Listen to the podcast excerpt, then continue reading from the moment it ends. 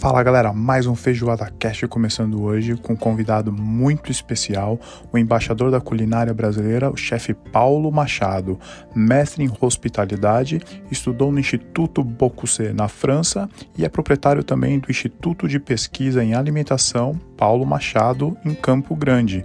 Ele conta também sobre o seu projeto do Food Safaris e o seu novo livro, Cozinha Pantaneira, Comitiva de Sabores.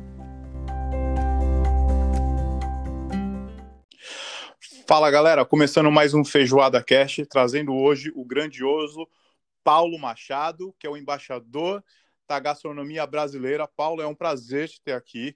Muito obrigado por ter me recebido. Vamos bater um papo aí sobre o passado, o presente e o futuro. Como você tá, meu querido? Vê, Rodrigo, que honra falar com você, falar com seus ouvintes aqui no Feijoada Cast, né? Um, um prazer imensurável e, sem dúvida alguma, poder dividir um pouquinho dessa nossa paixão que é a gastronomia, né? E também a feijoada, que eu já vi que é o nome do seu programa. E eu tô ótimo, tô bem, tô aqui em Campo Grande, Mato Grosso do Sul, na cidade onde eu nasci. Por um acaso do acaso estou aqui agora. É, tô, acho que essa pandemia trouxe nós de volta às nossas raízes, né? De onde a gente é começou é ali a gente quer estar perto das pessoas que a gente ama e, e que a gente se sente mais seguro, né, na verdade. É verdade. É, só começando um pouquinho falando do seu passado, né? Formado uhum. em direito, né? Não tinha nada a ver com a comida, mas a sua paixão começou desde criança, é isso? Isso, Rodrigo. É, eu, eu sempre gostei de comer, né? Muito guloso e, e eu acho que as pessoas que gostam de comer e que são curiosas, elas acabam querendo saber mais a respeito de como é feito e por que é feito daquele jeito, etc. e tal. E foi mais ou menos por aí. Eu, eu é, com a minha avó, minha avó Zilá Machado, que é minha avó paterna, ela era uma exímia cozinheira e ela sempre para agradar meu avô, assim, é, aquela família, né, que bem, bem tradicional mesmo, né, que o o, o marido come o que a mulher faz. Né? É. Muitas vezes as mulher, a, mulher pode não cozinhar bem e o marido come, porque ele não sabe cozinhar. Mas no caso do meu avô Paulo Machado, né, eu tenho o mesmo nome dele, é, eu sou Paulo Machado Neto, Paulo Coelho Machado Neto, ele se deu muito bem, porque minha avó era demais. Que bacana, então já está no sangue já. Pois é, aí, bom, aí eu, eu, eu, me inspirava muito. Eu chegava cedo na casa dela, já direto lá. Todo sábado ela fazia uma feijoada, eu ia direto lá para a panela de feijoada, roubar o paio. Aí ela já estava batendo é, é, o marshmallow para fazer é, aquele suspiro, ela chamava de suspiro com morango, né? Mas era, era, um, era um merengue italiano, ela tá, aí eu já passava o dedo na batedeira, quase que quebrava o dedo ali naquela batedeira, aquelas batedeiras antigas, e já pegava um pouquinho de, de, de merengue. Enfim, é, era, era uma coisa, é um, uma lembrança muito agradável. E eu, eu conto isso e, e falo disso porque quando eu resolvi mudar da área do direito para a gastronomia, eu senti muito essa essência de criança, uhum. porque você precisa ter coragem para fazer algo assim e também precisa ter essa coisa do desconhecido. Eu estava num momento meu que eu estava muito frustrado com o que eu fazia profissionalmente, eu ganhava bem em termos financeiros, mas eu não estava realizado. Eu tinha é, problema de saúde por conta disso, é, psoríase no corpo inteiro, é, eu tive síndrome de, do pânico antes, não foi exatamente por causa disso, mas estava no mesmo balaio, né? Uhum. E aí é, eu, eu senti que se alguém viesse para me ajudar, esse alguém tinha que ser eu mesmo. Ninguém passa. Pode ser mãe, pai, algum primo, algum parente, algum amigo falar alguma coisa. Mas se você não tomar a iniciativa de fazer alguma coisa, foi mais ou menos aí. Foi, eu tinha 23, 24, 23 anos quando eu resolvi mudar de área. E aí eu comecei a trabalhar como garçom no restaurante. É, foi, foi impactante para todo mundo. Pô, um cara que era formado, já estava fazendo pós-graduação em Direito Ambiental na época. Uhum. E aí eu, eu, eu, eu me joguei num restaurante. E assim, a primeira semana é, eu, é, foi realmente uma transformação, porque eu fiquei de, eu nunca tinha ficado tanto tempo de pé na minha vida. Eu chegava em casa com umas dores absurdas no meu pé, eu ligava para minha avó, daí a, a, minha avó materna, né, a, a Lacia, a outra avó, que ela adora coisa de massagem e tal, ela falava: meu filho, coloca o pé no, numa, no, banho, banho de água quente, coloca sal e tal. E, e, ali começou minha paixão pela gastronomia, com muita dor. Que legal. E aí, trabalhando como garçom, mas com aquela uhum. vontade de começar a cozinhar. E quando foi a introdução, assim, com a faca, quando você realmente falou, ok, agora eu preciso me concentrar, estou dentro da cozinha, existe todo aquele respeito, toda aquele, né, aquela concentração, e a, e a cozinha, é. às vezes, é overwhelming, né, bem busy, é. as pessoas gritando. Como, como é que começou essa fase? Rodrigo, foi assim uma loucura mesmo, porque eu fui procurar emprego com esse turnover aí, eu queria entrar numa cozinha. Mas é óbvio, ninguém queria um advogado dentro de uma cozinha. Imagina no Brasil ainda eu falar, isso aí vai entrar com ação trabalhista contra a gente. Não, não queremos esse cara aqui. Mas garçom sempre tem espaço, porque garçom é uma, é uma profissão incrível, mas as pessoas pouco valorizam e, de certa forma, é, tem esse pensamento, ah, qualquer um pode ser garçom, né? Quando tá precisando, joga esse cara aí e tal.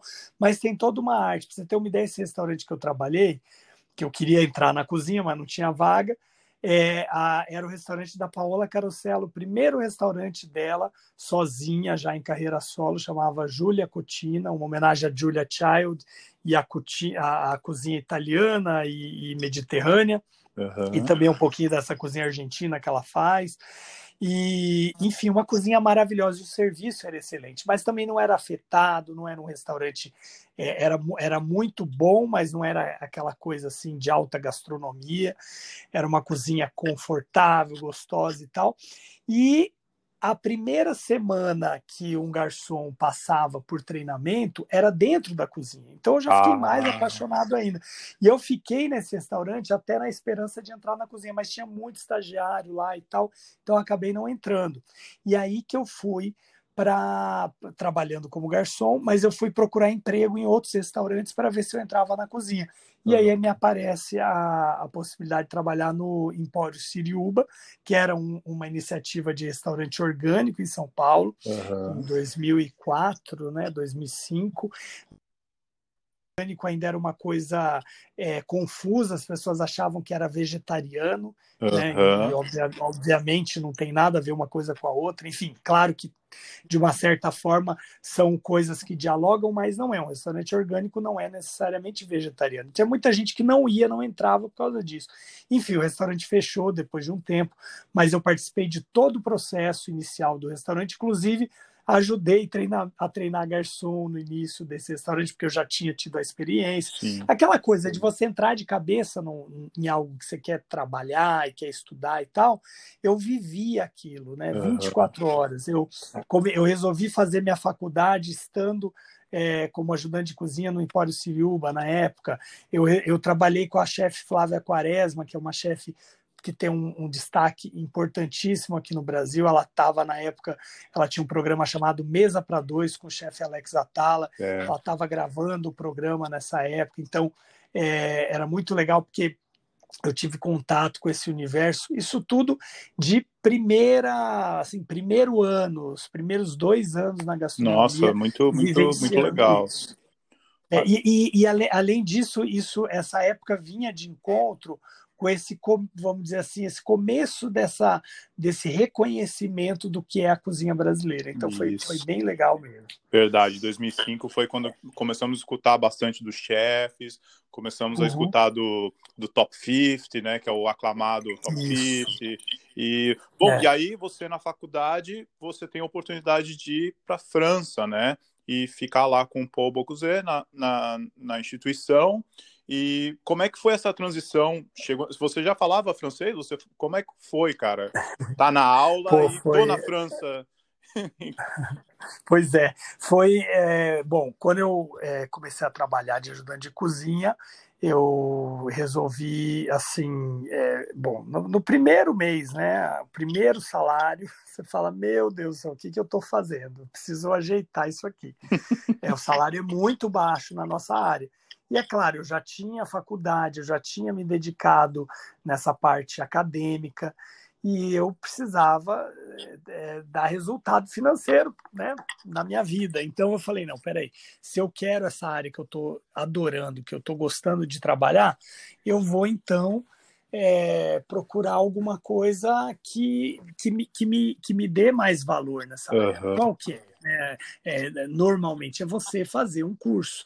É. Então fui procurar um curso de gastronomia. Nessa época eu vendi meu carro para fazer o curso. Né? Eu uhum. tinha um carro, um golzinho verde, vendi o carro, falei não, porque as melhores faculdades eram particulares mesmo. Na época acho que tinha uma ou duas, não era nem em São Paulo, que era pública de gastronomia. Uhum. E aí eu fui fazer o curso de gastronomia na Embi Morumbi, Entendi. que foi a faculdade que eu mais gostei, das que eu visitei e tal. Não tinham muitas opções também, mas lá é, eles tinham um convênio com o Instituto Paul Bocuse em Lyon, é. um lugar que eu não conhecia ainda. Eu tinha muita vontade, aquele sonho de ir para a Europa, conhecer, é, é, abrir aquela cortina do velho mundo, né? A gente aqui é, no Brasil, a gente é, tem o, o oceano de distância é, da, da, da, da, Europa e sempre querendo, desejando conhecer, ver aquelas coisas que a gente vê em livro e tal. E foi aí que eu, com esse convênio, uhum. a, a universidade abriu a, a, a bolsa, uma meia bolsa para ir para lá. Nessa época, eu ainda estava no início da faculdade, via de regra, eu não poderia ir, porque eu ainda não tinha tido as aulas práticas, mas como eu já tinha trabalho, eu já estava trabalhando, Aí eles aceitaram. Eu fiz uma prova prática, ah, tinha um pouquinho de habilidade já por conta da prática e já tinha um pouquinho de teoria também. E aí eles deixaram eu ir e até foi a, uma das pessoas que me ajudou muito nesse processo foi a Rosa Moraes, que é, é, uma pessoa fantástica. Fica aí uma dica até de você entrevistar um dia a Rosa, que a, a Rosa ela é diretora de hospitalidade da Rede Lauret e é uma, uma figura icônica na gastronomia brasileira. Ela ajudou muitos alunos, é, seja pelo, pela rede de conhecimento dela, de pessoas, é uma pessoa muito carismática e que tem esse dom mesmo. Né? Então, eu, quando eu conheci ali a faculdade tudo, eu falei, não, é aqui que eu vou estudar, ainda com esse convênio. E aí fui para a França, uhum. depois de seis meses estudando na EMB, e foi realmente assim algo é, surpreendente. Eu, na, no, na, na na primeira semana lá, a gente já teve, já conheceu o Paul Bocuse, que já estava bem velhinho, ele estava é, já é, ele tinha acabado de fazer um, uma operação, ele teve um problema no coração, mas ele já, já fazia um ano da operação, ele estava bem, né, é, já, já recuperado, e ele tinha feito um jantar, a gente, o pessoal, os chefes contando, né, e tal, na casa dele com os amigos, um, como ele operou do coração, ele fez acho que 80 anos, era, era o jantar de 80 anos, ele resolveu fazer um jantar sanguinário, ou seja, o menu inteiro com algum alimento, ou coração de boi, ou sangue de galinha, e por aí vai. Nossa! Linguiça de, de sangue, tudo mais. Uhum. Né? Além, além de um cara célebre, né? o chefe do século, Sim. um cara muito, muito espirituoso, muito divertido. Então, que bacana. Foi, foi muito legal estudar lá no instituto dele é, foi uma realização, é, foi o lugar onde eu conheci as pessoas que hoje eu tenho contato na área da gastronomia, muitas delas, é, né? Sim. A gente tem uma rede de amigos para a vida inteira, falo com eles quase que diariamente, esses amigos, e, e foi a época que eu, que eu mais conheci coisas, temperos, ingredientes e a valorização de uma cozinha regional. Foi aí que nasceu essa vontade de pesquisar a nossa cozinha. Entendi. Ah, tá. Agora, assim, tá mais, ficou mais claro para mim esse início, assim. E aí surgiu a oportunidade também de trabalhar no Martin é, Beraça, Isso. Três estrelas, isso, é. né? Michelin Star, três estrelas. Isso, é, o, é o espanhol isso. que mais teve estrelas em toda a história ele tem 15 estrelas. É, olha só, eu não sabia disso. É impressionante. Ah, o espanhol, o espanhol, é, tá certo. É. é. Ah, é, é verdade, é porque o, o, o chefe aquele o Santi Santa Maria, ele teve acho que oito. É, você falou que ele, o, o Martim Berassateg teve 15 15 estrelas. estrelas. É, o, é o maior chefe, ah. né? É, é, o mais premiado chefe de todos os tempos espanhol. Olha, é, é um fenômeno, assim, né? Com certeza. É, é ele, ele, é, ele é fantástico, uma pessoa fantástica, determinado. Você vê, eu, tá, eu eu estou morando em Barcelona atualmente, estou aqui em Campo Grande, mas eu estou me mudando para lá. Já era para ter mudado é, definitivamente. Eu estou com um projeto de cinco anos morar lá, mas por conta da pandemia ainda está meio estacionado. Mas eu estava lá em Barcelona agora, mês passado, e voltei há duas semanas. E mesmo em Barcelona, né, que você está na Catalunha, que é uma outra região, o Martim é lá do País Basco, mas você vê muito a carinha do Martim Berassateg nos produtos. Ele é um cara muito bom de marketing Entendi. mesmo, assim, um, muito bom profissionalmente e de marketing também. E tem uma história engraçada que eu dei uma pesquisada, claro, sobre você, e você fala que no último dia do estágio ele chamou e falou assim: ok, agora vocês vão cozinhar uma comida típica do Brasil. Foi nesse é. dia você acha que deu um, um, estralo em você e você falou: preciso voltar e preciso me, me reinventar como cozinheiro e entender o entender qual a minha função nessa na minha nova fase? Rodrigo, é, é um, foi, foi a frustração que me levou a, a, ver, a vergonha de eu não saber fazer. Eu queria fazer uma feijoada para a equipe toda, uhum. né? Que é o prato que eu gostava de comer na casa da minha avó, é meu prato favorito, e, e eu, eu, eu sei que é um prato que une, que é a cara do Brasil e tudo mais.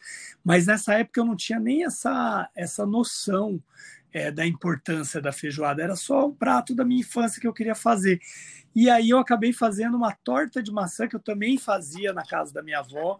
Eu aprendi com a mãe americana, a minha prima fez intercâmbio em Las Vegas, ela aprendeu aquela apple pie com a mãe americana dela. Uhum.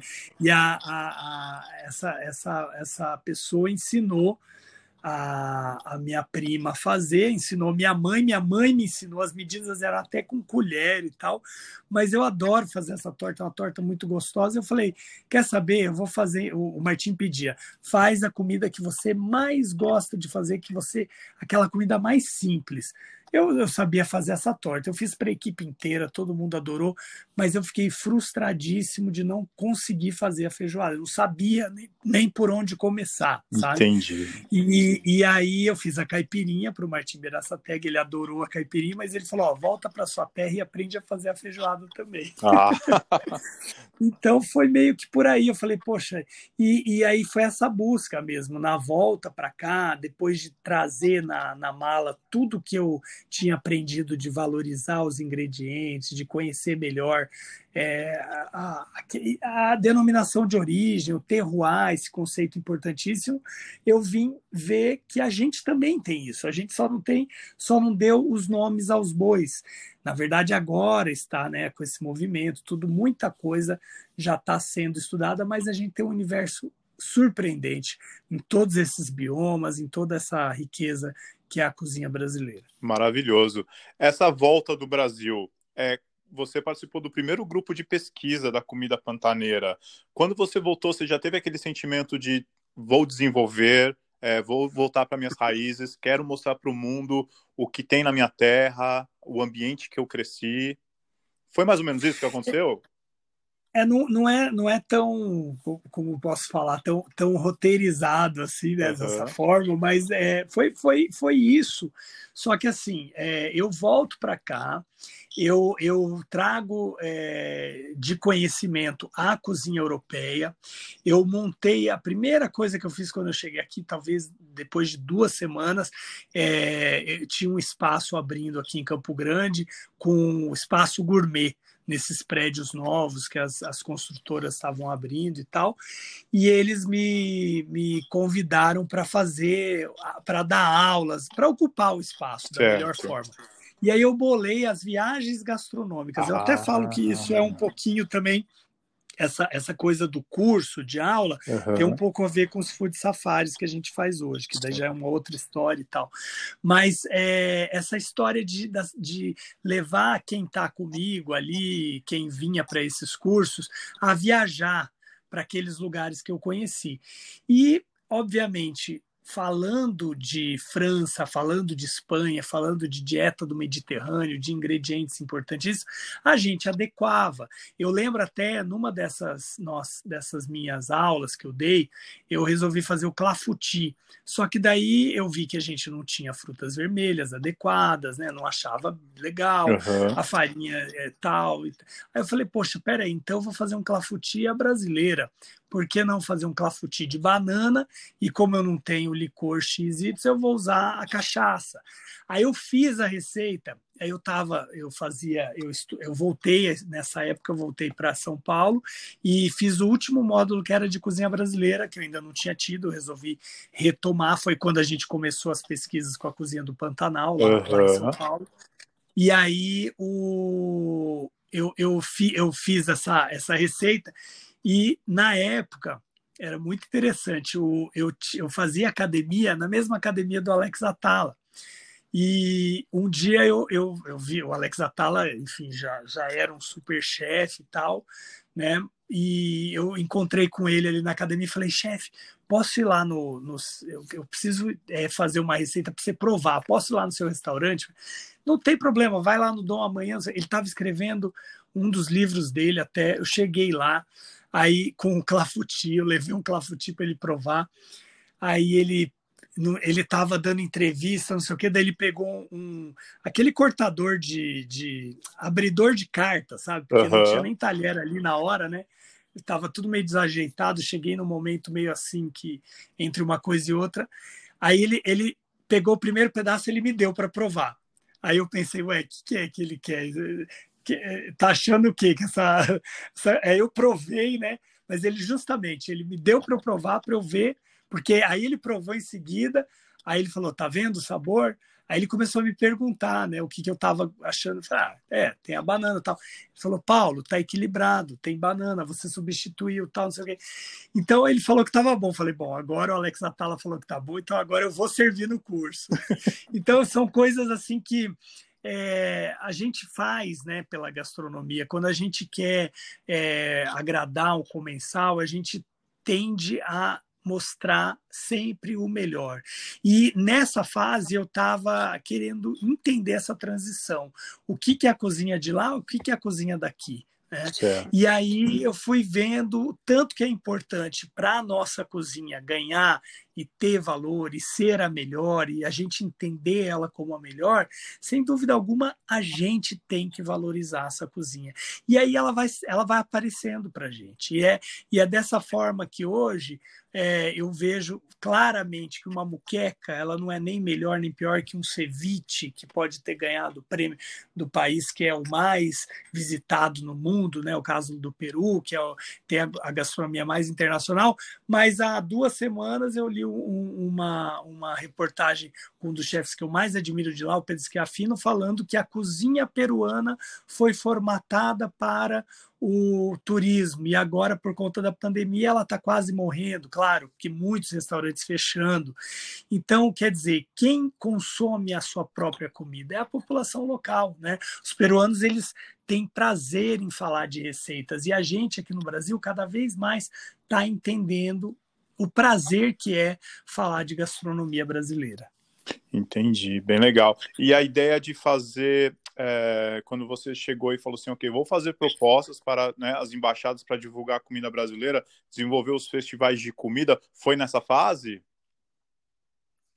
Então, é, não, essa fase foi. Eu ainda estava fazendo faculdade e tal, e eu comecei a trabalhar no centro de pesquisas. Né? Eu era, uhum. primeiro, eu era assistente do professor Ricardo Maranhão, que era um historiador que começou esse centro importantíssimo, uhum. e logo depois eu terminei a faculdade, mas aí eu já estava trabalhando na faculdade, porque eu já estava de trainee nas aulas e tal.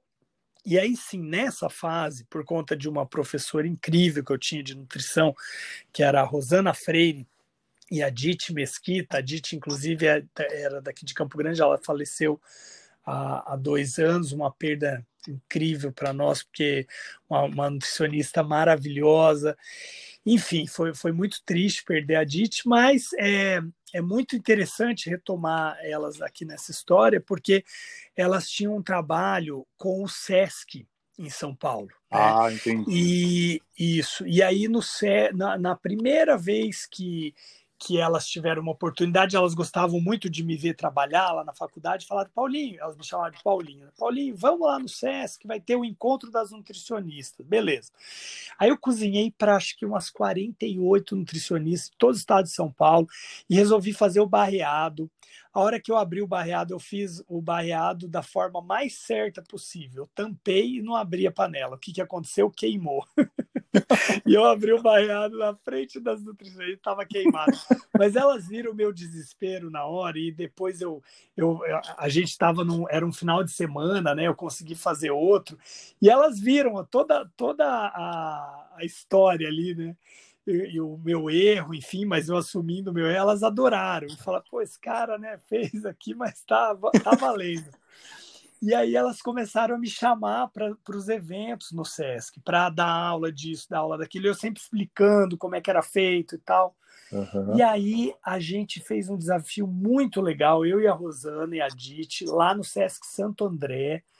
É, a gente fez um, um trabalho muito legal que chamava é, é, Batuque na Cozinha, Negro é Resistência, justamente na época, em novembro, né, que é o dia do Zumbi de Palmares, dia da consciência negra, e, e, a gente fez um grande evento no CS Santo André que teve repercussão na mídia nacional, muita gente falando desse evento. E obviamente por conta na época o Facebook hoje é só fake news né? Mas na época o Facebook fazia coisas melhores né? Ele mostrava. E aí com as redes de pessoas e tal chega num, num diplomata que me conhecia pelas redes sociais né? Ali na era amigo de um amigo meu não sei o quê. E ele fala Paulo estou no Quênia e eu quero que você mande para mim um projeto é, baseado nesse trabalho que você fez de pesquisa da cozinha brasileira, da cozinha afro-brasileira. Vamos apresentar isso aqui, né? Por que não e tal? Eu, cara, fantástico, vamos sim. Eu escrevi o projeto, é, mandei para eles, eles adoraram. Eles estavam fazendo a primeira expo na, na África Oriental justamente lá no Quênia, em Nairobi. E aí eu fui para lá, fiquei três semanas lá cozinhando num hotel, no Corifto Hotel. Foi eu e um chefe confeiteiro que trabalhava comigo, muito, muito bom, Thiago Betim. E a gente fez muita coisa legal lá. Para você ter uma ideia, essa história eu, eu sempre gosto de contar porque a gente tem uma ignorância com os continentes, né? Eu não conheço a Oceania ainda, hein? mas eu conheço 55 países. Falta ainda conhecer os da, os da, alguns da Oceania, inclusive a Austrália. Mas a África, para mim, era, era uma coisa só, né? na nossa cabeça ignorante. Né? Eu, eu, eu pensava que a África, a África, os ingredientes e tal. Então, obviamente, eu levei um monte de coisa na mala, mas eu não levei azeite de dendê. Para que, que eu vou levar azeite de dendê? Para o lugar da onde esse ingrediente veio. É óbvio que eu vou encontrar. Claro que não, equivocadamente não. No Quênia não tem azeite de dendê. O dendê é da costa, toda a costa que fica de face para o Brasil, né, os países que estão justamente que têm o um intercâmbio com o Brasil, né, é, os, então é nessa região da África você não encontra azeite de dendê. Então, muitos pratos que eu ia fazer, eu tive que readequar e até depois eu consegui numa das embaixadas, se eu não me engano, foi na de Moçambique, um pouquinho de azeite de dendê para eu usar nos meus pratos. E, e enfim, a, as coisas é, iam aparecendo, iam acontecendo. E depois desse evento lá na embaixada em Nairobi, é, o meu nome ficou bem conhecido porque quando algo tudo que acontece nas embaixadas eles se comunicam depois fazem telegramas oficiais e tudo mais isso sai no diário oficial. E aí outras embaixadas se interessaram ah, vamos trazer esse cara para fazer um trabalho aqui e tal. E aí que foi que eu fiz mais de 15 países só com embaixadas. E aí é, institutos de pesquisa. Em Washington fui convidado por um, uma rede de universidades para fazer um evento brasileiro. E por aí vai. Aí foi realmente esses anos aí de eu tinha 28 anos até o ano retrasado, todos os anos era é, dois, três, quatro países diferentes. E eu digo que, que esse trabalho ele está sempre vivo, né? Uhum. Mas ele, vamos dizer assim, foi interrompido agora é, por conta, obviamente, da pandemia, mas também por um enfraquecimento global da, da, da iniciativa do governo brasileiro, principalmente do governo atual, de investir nessa propaganda da cultura brasileira fora do Brasil. Né? É, a gente está num momento meio de ajeitar ou não a casa, não sei. Uns acham que sim, outros acham que não. Independente disso, não quero nem vir falar de política aqui, que não é o nosso, o nosso caso né, específico, mas a gente precisa sim é, lutar para continuar mostrando o Brasil fora do Brasil, porque as pessoas têm uma curiosidade imensa por esse país e o Brasil, por ser um país quase que uma ilha portuguesa, né, no sentido de língua, dentro de um, de um, de um continente da América do Sul, né, América do Sul não um continente, mas uma parte do continente que fala espanhol, a gente fica ilhado culturalmente por conta disso e ainda tem a distância dos outros países. Então, o Brasil ele é meio assim, às vezes eu vejo como aquele aquele filho mimado, né, que fica confortável, um país imenso, maravilhoso, rico pra caramba na, nas riquezas naturais e tudo, e um povo maravilhoso também. E a gente às vezes fica, ah, não, todo mundo quer, quer saber da gente, mas não quer e tal. Não, as pessoas querem, elas têm, elas têm é, o direito de saberem o que é o Brasil, o que é a comida brasileira. E nesses eventos, sem dúvida alguma, a gente mostrava isso e mostra e quer continuar mostrando. Então, sem dúvida, é, é um formato. Depois ele se transformou em Brazilian Food Week, Brazilian Festival. A gente fez em vários lugares na China, na Tailândia, e, e é um prazer é, continuar mostrando o Brasil dessa forma. Não, um trabalho maravilhoso que você faz. Eu sinto muita falta de ver coisas. É, nunca vi isso aqui na Austrália, nunca nem ouvi falar. É, talvez poucas coisas. Eu vou falar com algumas pessoas aqui que tentam fazer é, uma experiência gastronômica é, brasileira em casa. Imagina, a, a, eu, vou, eu, vou, falar com uma chefe que ela montou é, na parte de trás uhum. da casa dela é, como se fosse um dining ela convida ah. pessoas, pessoas né, é, pagam tal para uma janta e ela explica é, os produtos brasileiros que ela encontra aqui na Austrália. Né? Fantástico. Fantástico, assim, é, é, uma história eu, de vida. Eu, é um ponto de assim, vista né, que é muito especial para a gente, né? A gente carrega com muito carinho alguém que se esforça, é. alguém que vê desse uhum. modo. Falando um pouquinho mais é, dessa parte de divulgação, é, o, o, Instituto é, Paulo Machado é o seu instituto, Isso. né?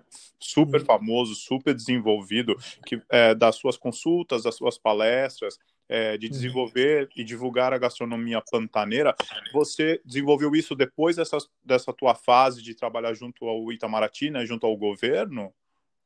É, na verdade, foi um pouquinho antes, é, na época que eu estava trabalhando no Centro de Pesquisas em Gastronomia Brasileira, uhum. eu era supervisor de pesquisas. Certo. E aí, por um, por um, um acaso, assim, o, o centro ele era subsidiado pela Nestlé Food Service e ela parou de, de enfim, é, aquela política dela. Ela tinha dois anos, depois mais dois anos, mas ela não renovou. Ela ficou quatro anos apoiando o centro e, obviamente, nessa, nessa queda aí de, de, patrocínio e a faculdade também em Morumbi nessa época foi vendida e eles tiveram que demitir uma grande parte do corpo docente e também é, fecharam é, o centro de pesquisas, né? Entendi. Não, não totalmente, mas boa parte dele e eu fui, sair nessa leva. Eu até continuei dando aula na EMB, mas não continuei mais trabalhando na, no centro. Uhum. Só que o que aconteceu? Eu fiquei arrasado, pô, ah, vou sair, tá tão legal, as pesquisas todas, a gente tinha pesquisa pantaneira, pesquisa de café, frutas brasileiras, frutas da Amazônia com a Ana Luísa Trajano, a Carla Pernambuco era a nossa curadora, o Lohan, enfim, os chefes todos, né, o Alex Atala, Mara Salles com Palmito Pupunha, é, era, era, uma, era uma maravilha o que, o que a gente tinha ali. Mas, enfim, acabou o dinheiro, acabou a, a, o conhecimento quase, né? Uhum. E aí é, o professor Ricardo Maranhão, muito brilhantemente, me aconselhou, ele falou, Paulo, você saiu do centro, mas é, você não está mais sendo remunerado aqui e tal, mas por que, que você não abre uma empresa é, de pesquisas em alimentação também e a gente conseguindo algumas outras possibilidades, outros patrocinadores, a gente contrata a sua empresa para fazer um trabalho específico. Eu falei, ah, brilhante, vamos lá. E fui atrás de ver como é que abrir empresa, tal. Abri, acabei abrindo a empresa, a sede aqui em Campo Grande, porque o meu sócio é o meu pai. Uhum. É, a empresa inicialmente era, para você ter uma ideia, tinha que ter uma sede, era na casa da minha avó, depois ficou em escritório do meu pai. Hoje é na, da nossa fazenda que a gente tem aqui pertinho de Campo Grande. Até quando mudou para fazenda, eu tinha aquela ideia, pô, vou abrir na fazenda uma, um, uma escola, uma escola fazenda, receber pessoas. Só que são ideias que, que, que enfim, é, ficam na, na cabeça só porque viabilizar isso não é fácil, né? Tudo é. precisa. Quando você fala de pesquisa, você precisa de dinheiro para pesquisa e, e, e, esse fomento à pesquisa é muito, muito pouco aqui no Brasil, né? Só te interrompendo e, aí, um pouquinho, porque sim, é, difícil para mim entender as suas ideias, assim, da onde que vem tanta inspiração, Paulo? Porque, nossa, se for botar em ordem numérica, assim, como assim? Bom, eu, você acorda, eu, eu tem, tô... você tem sonhos? E é eu tenho. Eu escuto você falar muitos. de sonhos, né? É, eu tenho muitos, graças a Deus. Nossa, eu acho que é, são eles que me movem. A minha mãe fala, a minha mãe é artista plástica, tá? Eu estou inclusive agora falando com você, olhando uma obra dela que eu tenho aqui no meu quarto, maravilhosa, que é uma onça pintada com o olho colorido. Depois eu vou tirar uma foto e mandar para você. Manda sim. Depois quem quem estiver ouvindo a gente quiser a foto, só pedir pelo Instagram, a gente manda. Mas é, a minha mãe é muito criativa. A minha mãe, ela falava assim para mim, uma época que eu estava perdido nessa época com o direito, que eu não sabia bem o que fazer. Ela é meio vidente, assim, acho que ela já sabia que, eu, que não ia dar certo aquilo, né? Mas ela, enfim, a, a vida é de cada um. E ela um dia virou para mim e falou assim: meu filho, vá reger a sua orquestra. E ela, ela falou isso para mim, desenhou e desenhou umas árvores assim, e com essa frase. E eu coloquei isso no, no muralzinho que todo dia eu acordava, né, o que fazer no dia, e eu li essa frase. E meio que na hora que ela falou, eu não entendia muito bem que orquestra, do que, que você está falando, né? Na verdade, assim, hoje eu interpreto muito essa frase como sendo a, a minha própria vida, né? O, o, que a gente é. E, e, esse meio da gastronomia, você vê agora, eu estou falando com você, você está do outro lado do mundo, você está interessado na minha história. E é uma história que, sem dúvida alguma, é, foi tocada por muitas pessoas, uma delas o professor Marão, que já não está aqui no nosso plano, mas também que toca muitas pessoas. Eu, quando estou dando aula, eu faço questão de passar para os meus alunos essa intensidade, essa paixão, e, e a, a, gastronomia ela tem muito essa, esse lado de de solidariedade, a gente ajuda muito quem está com a gente e a gente é muito ajudado. Então, é, essa troca, ela, ela, sem dúvida alguma, ela impulsiona a nossa criatividade. E eu acho é, essa parte da pesquisa, que vem muito do meu avô Paulo Machado, que era historiador, pesquisador, era advogado também, ele sempre falava para mim, Paulo, anda com um caderninho, anota, tudo que você tiver de ideia, anota, que depois você esquece. Eu tenho da época da faculdade, eu tenho duas caixas de caderno. Se eu olhei esses cadernos de novo duas vezes, uma vez, foi muito, porque, na verdade, quando você passa isso para o papel, é um exercício que você está fazendo de, de, de, criação própria, entendeu? Uhum. Porque você, aquilo é, é, é você estar tá falando com você mesmo, você está pensando, né? É muito importante. Então, acho que daí vem as ideias. Ah, tá aí, tá aí um, mais uma dica para os jovens né, jovens chefes uhum. ou a galera que Isso. quer curtir, quer desenvolver e viver da, da cozinha, né? Bom, muito legal. É, e aí você fala, falando da fazenda, falou, bom, aqui não é, talvez não seja viável, precisa do dinheiro, é, é um projeto legal. Isso. É, eu, eu realmente não, não ia rolar e tal, mas uhum. aí eu abri a empresa, você, você até perguntou, né? Eu abri a empresa, o Instituto Paulo Machado, abri e tal. Só que assim, eu nunca consegui nenhum trabalho com o professor Maranhão. Por quê? No final das contas, ele não conseguiu é, nenhuma empresa para patrocinar. A gente tentou, apresentou projeto, mas não foi um ano bom.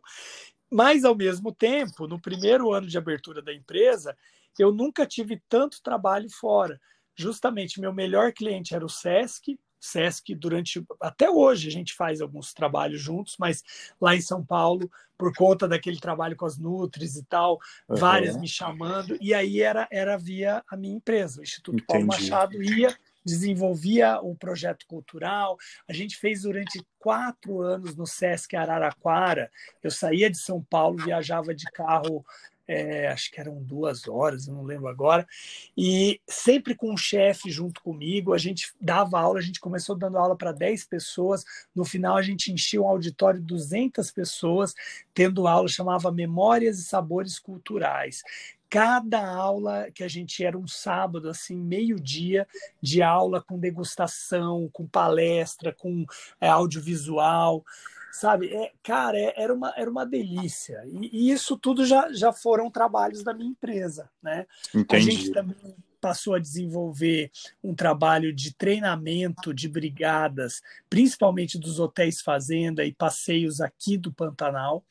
Então, é, tem vários lugares que precisava mais do que aquele apreço com a comida, do tempero e tal, mas era justamente valorizar o funcionário, valorizar o cozinheiro, a cozinheira, ela entender que aquilo que ela sabia fazer desde de, de jovem na casa dela, que é um arroz carreteiro, é um caribel, que é um guisadinho de mandioca com carne seca, isso é comida, e não re, tentar reproduzir a lasanha, ou tentar fazer uma pizza de forno, ou tentar fazer uma berinjela recheada, enfim, essas comidas são comidas que são é, réplicas, né? A gente tenta ficar ali naquela caverna de Platão, faz, mas a gente precisa sair dessa caverna, a gente não precisa ficar imitando o que é feito lá na Europa, a gente tem que fazer o que é brasileiro e reconhecer. Então, esse trabalho de treinamento que a gente faz, até hoje a gente tem ainda alguns clientes fazendo isso e tal, é, é, é, é, fundamental, porque o cozinheiro mais simples, às vezes até alguns analfabetos, mas que eles passam a ver que aquilo que eles sabem fazer de casa também é importante. É essa comida que o cliente quer comer. É a comida boa. E fazer comida boa não é fácil. Isso não é, é fácil. Importante. Só queria botar um, é, abrir um, uma aspas aqui. É, essas pessoas, né? É, às vezes você fala até, às vezes humilde, analfabetos, é, uhum. tem em mãos às vezes um patrimônio nacional, né? Uhum. Que talvez uhum. foi passado é. para ela e se ela não passar, não documentar, é, talvez seja esquecido, né? É tão importante isso. E você também fala muito dos, dos produtores, dos fornecedores locais, que às vezes a embalagem da pessoa não tem nem a etiqueta com, né, com toda a regulamentação é, fiscal e de ingredientes e tal. E você ajuda essas pessoas a realmente colocar esse, esse produto em uma prateleira e desenvolver é, a, a, comunidade, né? Deixar alguma coisa, uma coisa uhum. forte, né? É, para que eles possam possam é, viver da produção, né? É. Isso é, é incrível. A, Isso que você a... faz, eu acho incrível, assim. Pô, é, é, é, uma, é, um, é uma coisa que, que só leva a, a, valorizar mesmo as nossas riquezas. A gente tem um trabalho muito, eu falo muito gostoso mesmo, que, que, que é, é, desde o início, desde o início da relação desse trabalho, que foi é, feito lá no Rio Grande do Sul, é um trabalho que envolve fungos, né, os cogumelos silvestres e, inclusive, a primeira trufa que foi encontrada aqui no Brasil por um pesquisador, Dr. Marcelo Susbacher, que é a trufa sapucai, né, que é, essa trufa ainda não está sendo comercializada, porque ela tem muito pouco volume, mas é, não só a trufa, mas toda a rede de produtos que tem ali na região, a gente, com o trabalho do Dr. Marcelo, ele passou a desenvolver a Terroir Sul, que é uma empresa que visa justamente esses produtos é, de pequena produção, queijos artesanais, locais e, é, e outros subprodutos, mas a gente está sempre ajudando, procurando colocar o foco nessa, nessa produção. Né? Então é muito. Uma bacana. perguntinha que eu tenho para você, que está na minha hum. cabeça desde quando eu comecei a, a ler coisas sobre você e, e o seu trabalho. Você acha importante? Você acha que é a chave é, para o nosso desenvolvimento cultural e gastronômico, o reconhecimento do pequeno fornecedor, da pessoa é, do cozinheiro, que às vezes trabalha num restaurante bem pequeno, ou que talvez faça comida em casa, venda marmitas, porque você fala muito que na França, né, eles até colocam nome no frango, que tem a patinha azul tal, e parece com a, parece com a bandeira da França, e você vê o orgulho, o italiano, quando ele fala da pasta, e ele fala que é a melhor comida do mundo, e o italiano briga com você se você falar que não é. Você acha que falta um pouquinho disso para nós brasileiros, reconhecer a nossa riqueza e assim poder desenvolver o turismo, a gente aprender é, a, a parte de, é, do desperdício, né? A gente aprender um pouquinho da, da já juntando um pouquinho com a poluição e o, o ensinamento da, nas escolas para as crianças, é, o nosso orgulho nacional, você acha que essa é a base? Olha, Rodrigo, é, existem modelos para a gente é, olhar, né? mas, de certa forma, eu, eu não penso nem que a gente tenha que seguir. É, o Brasil, nesse ponto, é, ele já está pronto, as coisas estão aqui. A gente precisa apenas entender como que a gente vai fazer essas coisas chegarem a outros lugares, a outras pessoas. Eu dou, vou dar dois exemplos muito claros disso, e aí você tem milhares de exemplos a partir desse. Um deles é a nossa cachaça. Tá? A nossa cachaça é um produto, eu estou falando de cachaça artesanal, tá? Certo, certo. Sensacional. É, nosso, produto nacional, desenvolvido há muitos anos, tem uma história que remete a, ao início da colonização no país, ao que é o balaio cultural da nossa, da nossa vida hoje. Né? É, a gente tem as influências, a influência africana, a influência portuguesa e até indígena nesse produto, porque daí a gente já puxa a tiquira, que é um destilado de mandioca enfim, as bebidas nacionais em si. Esse produto, esse produto, a cachaça, ele é muito, muito, muito ainda desvalorizado quando a gente encontra esse produto internacionalmente. Ao chegar ao ponto de muitos lugares falarem da caipirosca, da caipsaque, por quê? Porque vai encontrar um destilado melhor para fazer do que o que chega. Né? Eu sei que existe um trabalho nacional, até a Apex é, as associações, as grandes empresas para levar, mas não chegam aos pés das cachaças artesanais. Então, é, eu vejo é, o México, por exemplo, hoje ele consegue vender mescal é, para a Espanha, para os Estados Unidos, porque as pessoas sabem que é muito bom. E é um produto artesanal. Tem, obviamente, que ver o impacto disso nas comunidades locais no México, se é, isso está chegando, esse dinheiro né, dessa venda ou não. Aí já entra numa outra seara. Mas o importante é é, que as pessoas conheçam o verdadeiro produto brasileiro. O outro produto que eu quero dar o exemplo é a carne brasileira. Inclusive porque você está aí na Austrália. A Austrália é um dos maiores concorrentes do Brasil nesse ponto, né, na carne, porque a Austrália também produz carne muito bem. E a nossa carne brasileira, quando eu falo da carne, eu estou falando da carne bovina, a gente tem as outras carnes também que são excepcionais, mas vamos citar só esse exemplo, porque eu conheço muito bem, eu sou de um estado é, agropecuário e, e, eu, e de uma família que trabalha com melhoramento genético há muitos anos. O meu bisavô, para você ter uma ideia, foi a pessoa que trouxe o Nelore, que é um, é um gado que se adaptou especialmente aqui para Mato Grosso do Sul, há não sei quantos anos atrás, mais de 80 anos, e ele, ele fez isso justamente porque precisava ter um animal que se aclimatasse ao calor do Pantanal. E é, essa, essa, essa expertise ela aconteceu durante muitos anos. Hoje a Embrapa pesquisa o melhoramento genético, hoje você tem maneiras de manejo, hoje você tem inclusive é, ganho de peso, maneira de, de, de, de manejar esse gado e de uma maneira que ele não afete a natureza.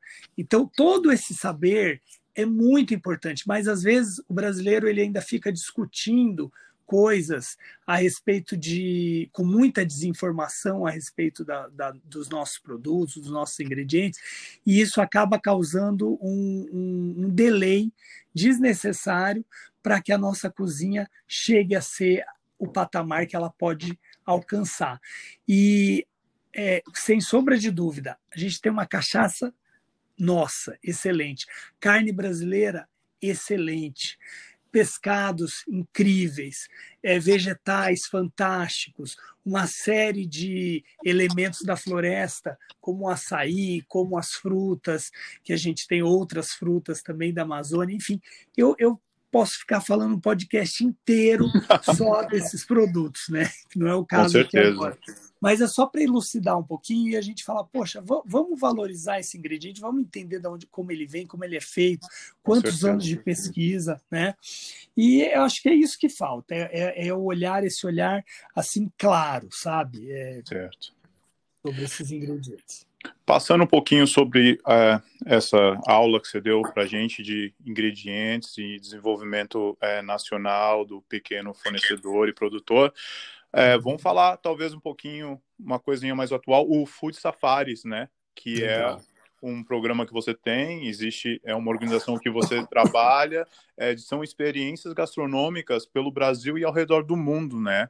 É, uma, é um turístico específico, é, seria é. essa classe que entra? É, é, então, o, o, Food Safari ele é para pessoa que gosta de gastronomia. Ele não é. Eu, eu, eu tenho chefes de cozinha, estudantes, professores, pessoas ligadas à área, mas eu tenho também arquiteto, médico, fotógrafo que curte comer bem e quer aprender algumas coisas. Ele não é um curso específico, muito embora ele seja os cursos do Instituto Paulo Machado, porque eu não construí a escola, mas eu acabei viabilizando. A gente certifica as pessoas que vêm para o Food Safari, porque a gente sempre vai ter uma aula, a gente é, se especializa naquele sistema alimentar que a gente está visitando. Há oito anos eu fui procurado por uma uma operadora de turismo chamada Bravo Expeditions, que ela é justamente especializada em turismos de aventura, de fotografia, e eles resolveram na época da baixa no Pantanal, da baixa de turistas, resolveram trazer uma aula de gastronomia comigo ensinando lá no Pantanal. E foi surpreendente, as turmas encheram a primeira, a segunda, a terceira. Na quarta, o pessoal já estava falando: para onde é que a gente vai agora? Aí começamos. Ah, vamos para a Amazônia, vamos. Vamos para Paraíba, tem lá um amigo, vamos. Né, o compadre João, amigo querido.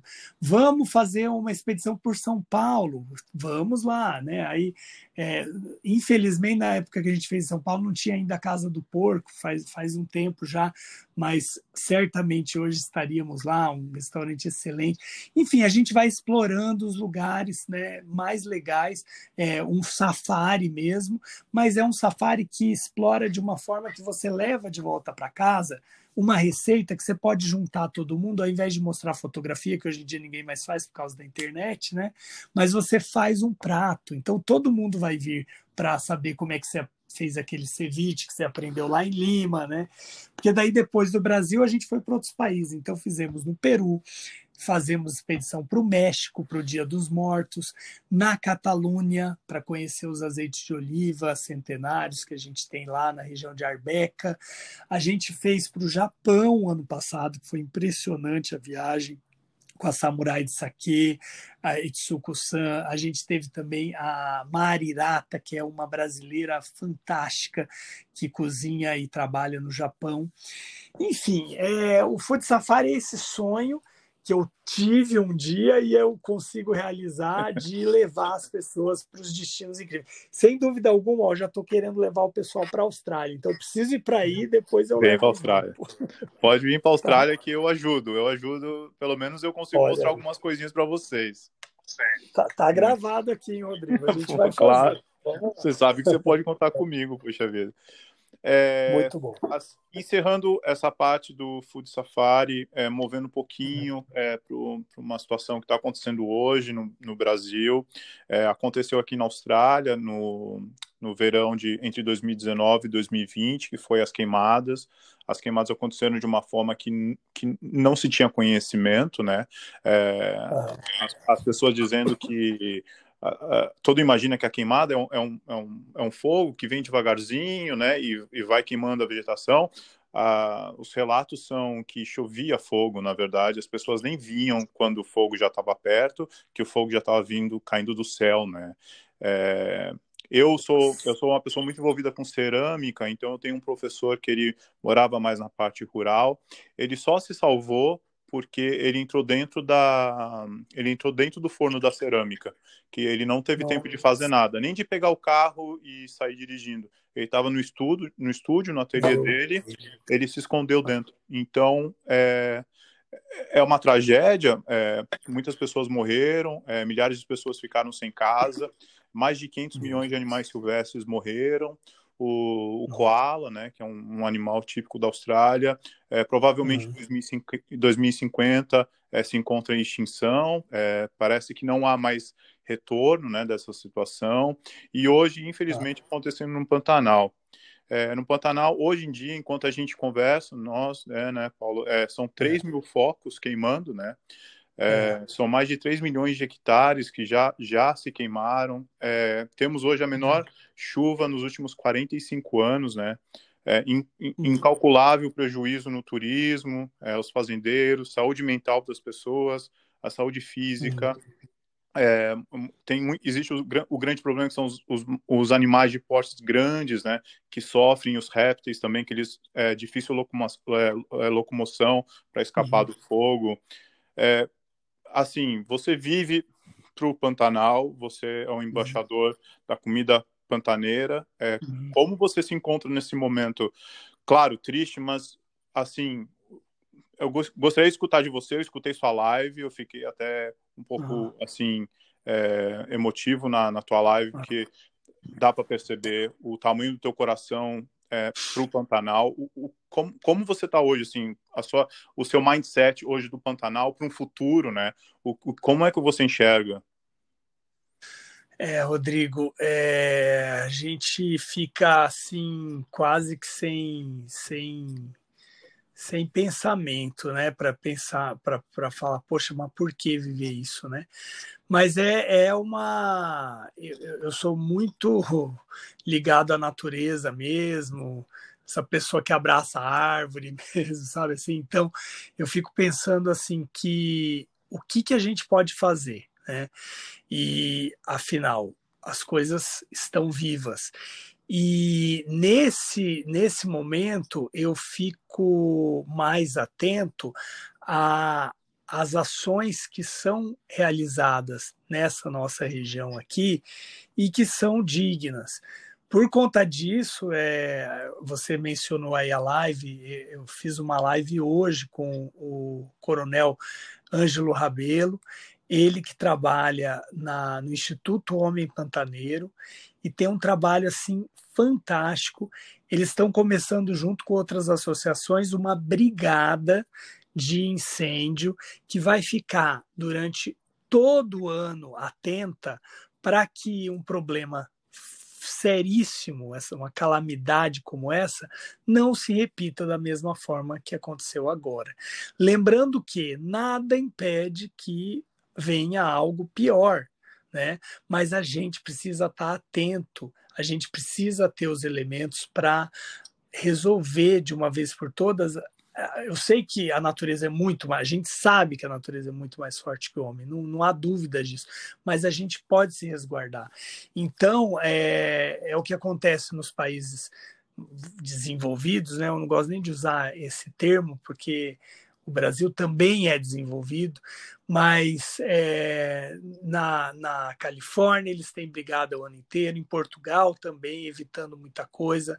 Claro que tem incêndios em todos esses lugares. Os países da África eu sei que não tem, mas é, eles, eles também têm que se é, se agrupar e, e, os outros países têm que ajudar, as pessoas têm que ficar ligadas em como ajudar, porque é, é uma forma de prevenção. E mais do que isso, conscientização.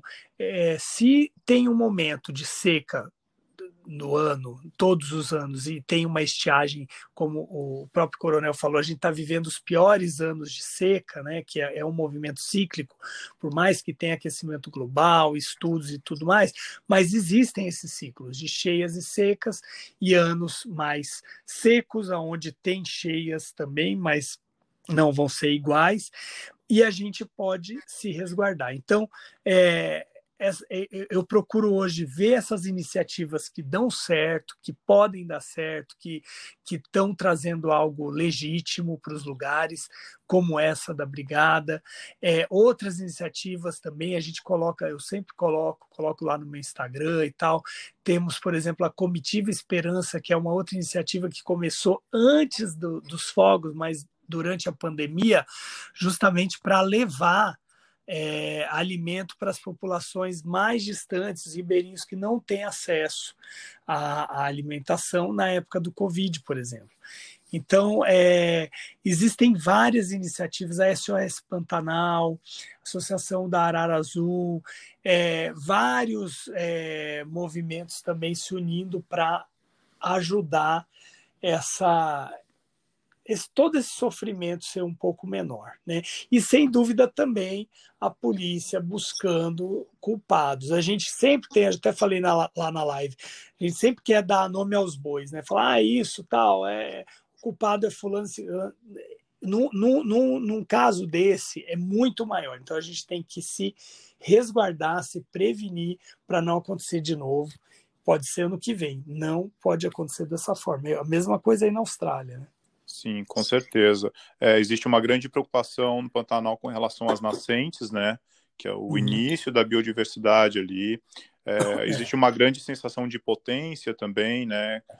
É. compli complicado para a gente assistir isso e dessa forma, é, no momento, não poder fazer nada, mas existe, existe uma, um grande trabalho com relação à reeducação, né? Com relação à reeducação é, no desperdício, né? Ah, e existe uhum. também a, a parte de prevenção na época de chuva, é. que foi, foi uma coisa muito importante que eu escutei é, o coronel dizendo e dando aquela aula para a gente de prevenção. É. é, assim, emocionante, muito triste, espero que dias melhores venham, né? Com certeza não, não merecemos isso, né? É, é vamos, vamos. E também vamos rezar por chuva, né? Porque... Rezar por chuva. Puxa vida, tá, tá longe, hein? Eu, eu olhei a previsão, olho toda semana, né? Não tem um pingo d'água essa semana inteira. Imagine só. Nossa, é... as crianças, né? A fumaça, você disse que a respiração, a fumaça já está prejudicando, né? Um cheiro uhum. forte. É. Tá mesmo, tá, tá. Complicado. A gente passou por dias aqui, aqui os dias às vezes eram vermelhos, assim, de tanta fumaça que existia no ar. É bem complicado. Assim, professor, consultor, embaixador Paulo, é, eu vou encerrar muito, eu estou ocupando muito seu tempo, eu sei que está cansado, já é tarde no Brasil. Assim, muito obrigado. Você sempre me tratou muito bem desde a primeira vez que eu entrei em contato com você. Eu tenho uhum. uma grande admiração por você e pelo seu trabalho. Assim, eu vou te acompanhar para sempre, porque eu, eu admiro muito o que você faz. Acho, acho super interessante e, e, é um sonho o trabalho que você faz. Eu acho que é um sonho de quase todos os chefes poder trazer é, e demonstrar essa cultura que, que você for, de uma certa forma você desenvolve com tanto carinho, né? É, é, nas suas palavras é, é, muito fácil. Parece que não é um trabalho para você, parece que realmente é ali é um hobby, que você gosta tanto daquilo que você não sente o tamanho do, do o peso do fardo que você carrega de ser o embaixador da gastronomia pantaneira, é, embaixador da gastronomia brasileira. Muito obrigado. Poxa, Rodrigo, que, que emoção. Eu que agradeço. Sem dúvida alguma, a gente se envolve de uma forma que, que fica sendo assim mesmo. É, é uma. É um, é um prazer poder, poder ouvir essas palavras, poder compartilhar com você, com seus ouvintes aqui também, um pouquinho do que é a cozinha brasileira, ao meu ver, né? E sem dúvida alguma, é, ela é imensa e ela é linda. Então, vamos preservar, vamos cultivar e vamos ter essa cozinha não só nos nossos corações, mas também para as outras pessoas provarem. Olha, eu ainda quero comer uma feijoada aí, hein, na Austrália. eu pode deixar. Já está convidado umas 10 vezes. Convido de novo, pode ver que não tem problema. Ah, Paulo, é, muito obrigado, viu? Valeu, valeu, Rodrigo. Fico à disposição. É, fico também à disposição no, nas nossas redes. Aí o meu Instagram é o arroba chefe Paulo Machado, arroba Food Safaris. A gente tem também um blog que toda semana a gente tem pelo menos duas receitas, dois assuntos diferentes da cultura brasileira, da cultura em geral, de gastronomia, que está lá no nosso blog, site, que é www.brasil com S, brasilfoodsafaris.com tá? É, Food Safaris é com S no final. Isso. E para todo mundo que quiser dar uma olhada lá, passa lá, tem os nossos roteiros também, vai ser um prazer ter vocês viajando com a gente. Com certeza, eu vou colocar todos os links possíveis na descrição do podcast e tenho certeza que a galera vai dar uma olhada. Ótimo. Muito obrigado é, e uma boa noite. Até a próxima. Muito obrigado, Paulo. Boa noite, bom dia para você aí. Obrigado, boa noite. Tchau, tchau. Tchau, tchau.